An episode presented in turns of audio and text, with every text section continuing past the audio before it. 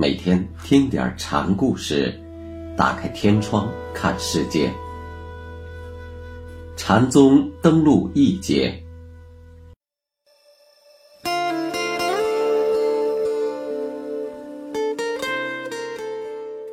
今天给大家讲陈大虫禅师的最后一个小故事，题目是“一口针三尺线”。景岑也有关于平常心是道的极好说法。一位僧人问他：“和尚有继承法统的人吗？”没有人继承。景岑说：“那有人来参学吗？”僧问：“我自己在参学。”明明看见景岑门人众多，却怎么说无人参学呢？和尚不解，便问：“我不明白和尚的意思。”景岑说：“你听我给你念首偈子：虚空门万象，万象达虚空。谁人亲得闻？木叉冠角童。”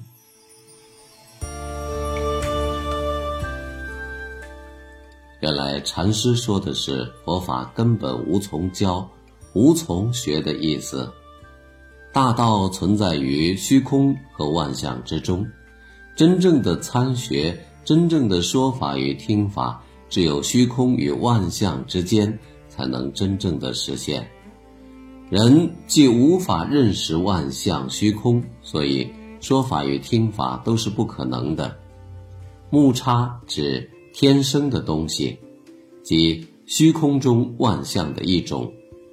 冠角童指未成年的孩子，冠子是形容小孩子扎的小辫儿形状，意思是说，只有无知无识者自然而然的存在于虚空万象中，才最最合乎大道。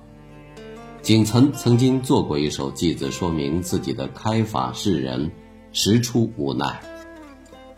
千年松，万年松，枝枝叶叶尽相同。为报四方参学者，动手无非触祖功。为回答参学者而说法，但一说就违反了祖师的佛法大义，这也是禅宗对说法一贯的看法。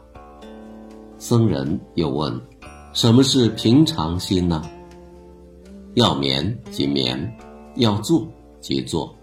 景岑答：“合乎自然就是明气大道，就是真正的无牵无挂的自由。”僧人说：“学人不懂。热即取凉，寒即向火。还有比热了追凉。”凉了烤火更自然的吗？那自然中的道体又是什么呢？